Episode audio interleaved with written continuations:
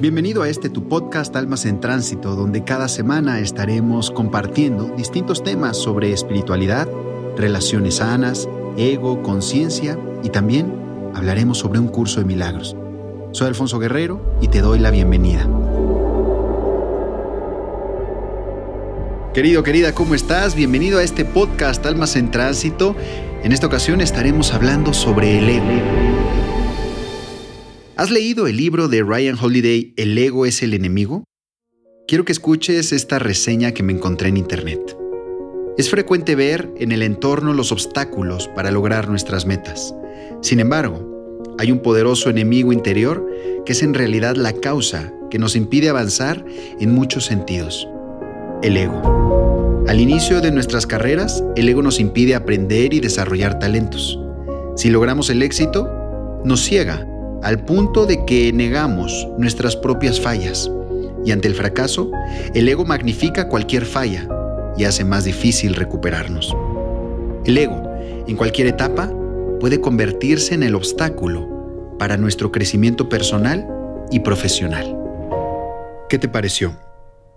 La raíz de tu ego está en la capacidad que posee el cerebro de construir modelos mentales de la realidad. Lo que piensas que es tu personalidad, tus talentos y tus habilidades es lo que le da forma al ego.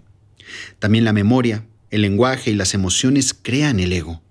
El ego entonces es una creencia de lo que eres, una creencia y un yo que se construye de forma artificial. El ego no solo lo construyes tú, los demás también te ayudan a construirlo. Lo hacen con sus opiniones, con sus críticas, con sus elogios hacia ti. Quienes están a tu alrededor también participan en la elaboración de tu ego. El ego puede convertirse en tu enemigo. ¿Por qué? Porque te dice lo que no eres y también lo que sí eres. Puede ordenarte aparentar ser un personaje que no representa lo que eres en realidad. El ego te hace ponerte una máscara de lo que tú crees que eres y de lo que los demás creen que eres. Pero oye bien lo que voy a decirte. No por ser tu enemigo, tienes que tratar como tal a tu ego. Tu objetivo tiene que ser manejarlo, conocerlo y asumir lo que es. ¿Y cómo asumes lo que es el ego? Pues aceptando que es una ilusión a la que le has dado poder y que parece ser muy real. Te recomiendo que leas el libro de Ryan Holiday, Ahí puedes conseguir tácticas y estrategias de cómo personas de diferentes ocupaciones y talentos consiguieron aplacar su ego, logrando dar el primer paso para llegar a niveles altos de autoconocimiento y de esta manera lo que denominan controlar a su ego. ¿Qué es lo que produce el ego en ti? Si te observas bien, podrás responderte esta pregunta. Primero, si el ego te está dominando, estás viviendo bajo engaño. Proyectas lo que no eres. Pretendes tener una autoestima que en realidad no tienes. Lo que haces es intentar esconder tus inseguridades. Esa falsedad te lleva a creerte superior o a necesitar siempre la aprobación y los halagos de los demás para sentirte bien. Otra manifestación del dominio del ego sobre ti es que todo el tiempo estás pretendiendo ocultar tus miedos. Y eso te hace querer controlarlo todo, a las personas, a las situaciones, incluso a tus emociones. Y todo esto te pasa porque el ego te mantiene en una zona de engaño, en un lugar donde necesitas la aceptación y los elogios porque el ego se alimenta de ellos. El ego te está dominando si todo el tiempo estás sintiendo emociones negativas y quedándote en ellas, quedándote en la rabia, la ansiedad, el miedo, el cansancio, la prepotencia, la tristeza. Permíteme hacerte una pregunta. No quieres vivir sufriendo, ¿cierto? Ni tú, ni yo, ni nadie quiere vivir siempre a merced del ego, quedándonos en todas esas emociones negativas.